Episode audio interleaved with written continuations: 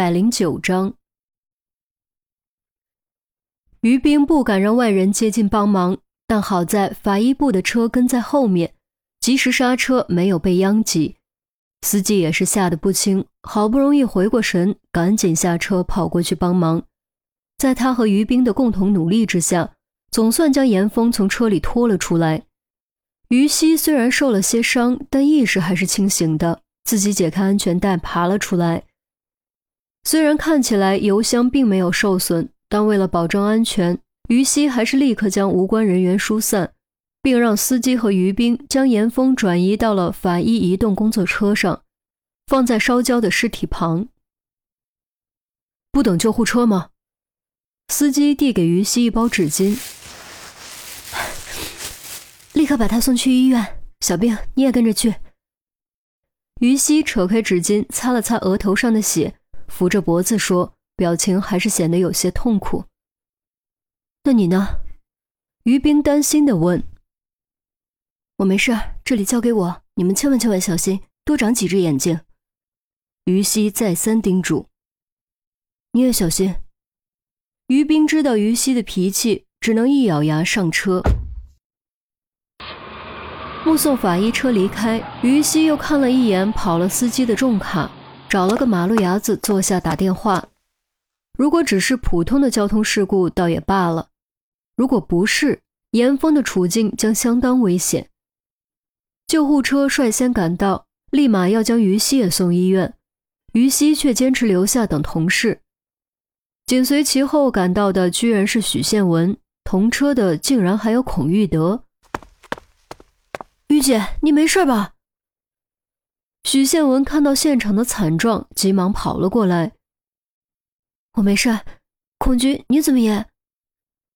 于西是给陈红打的电话，没想到许宪文会先到，更没想到孔玉德也会出现。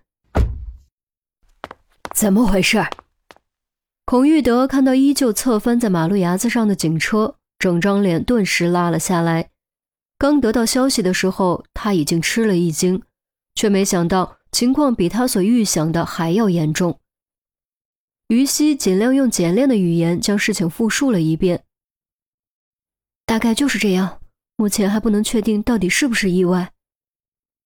孔玉德虽然现在身为局长，早已不在一线，但他当年在一线工作了二三十年，这些年也督办了几个重大案件。刑警特有的嗅觉非但没有退化，反而因为年纪和经验的增长而更加老成敏锐。通过于西的讲述，他立刻嗅到了其中的杀气。没错，就是杀气。你怎么不去医院？孔玉德沉声问。这里不能没人啊！于西压着额头上的纱布说。孔玉德的脸色再次一沉，肃声道。这里有我在，你赶紧去医院，现在立刻马上。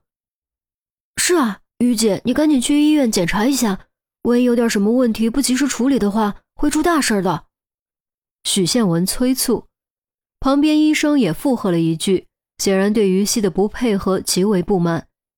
局长大人都发话了，于西只能乖乖听从，坐上救护车前往医院做进一步检查。爸，你觉得这真的是谋杀吗？许宪文还是有些不敢置信。孔玉德没有回答，阴沉的目光再一次扫视整个事故现场。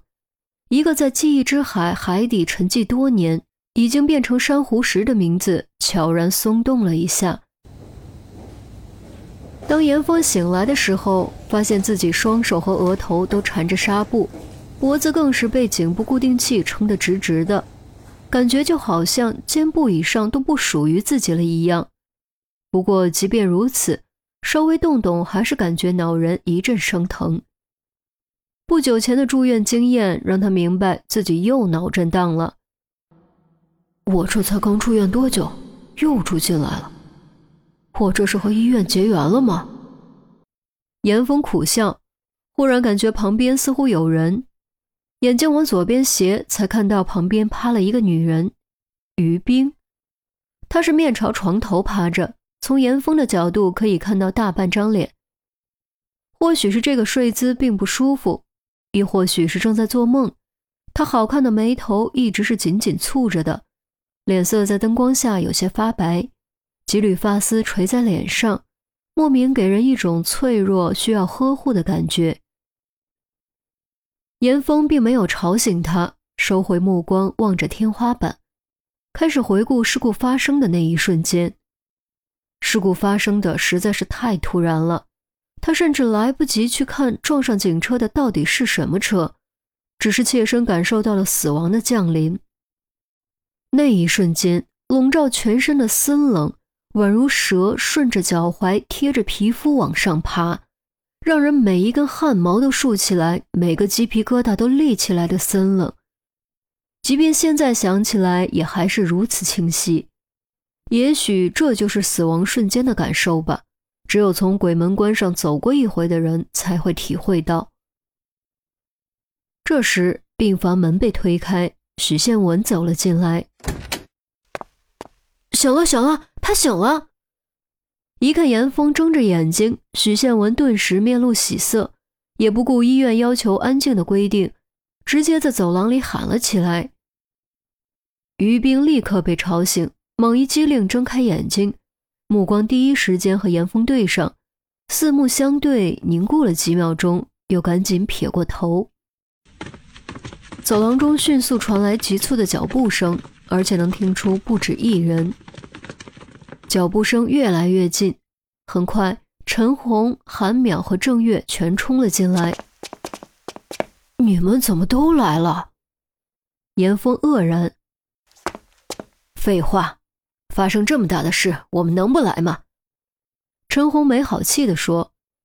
郑月快步走到床边，捏了捏严峰的脚趾头，紧张地问：“哎，有感觉吗？能动吗？手抬得起来吗？”严峰动了动脚趾头，接着又抬了抬胳膊，哭笑不得地说：“你们该不会以为我瘫痪了吧？”众人见状都松了口气，脖子可是人身上的要害，这个地方的脊椎要是出了什么问题，那就是颈部以下全身瘫痪。活着比死了还难受。严峰坐在副驾驶的位置，直接承受车祸的撞击力，那一瞬间的惯性绝对有可能扯断严峰的颈椎。退一步说，即便不至于全身瘫痪，哪怕有一点点不可逆的损伤，也将直接影响严峰的后半生。哎呦，我们这还不是担心你，你可真是吓死我们了。韩淼道。陈红也说：“你小子真是的，住院上瘾了是不是？”陈姐，这也不能怪我吧，又不是我想被车撞的。严峰表示很无辜。陈红当然知道这怪不得严峰，但是隔这么短的时间，连着两次为严峰担惊受怕，她是真感觉有点遭不住。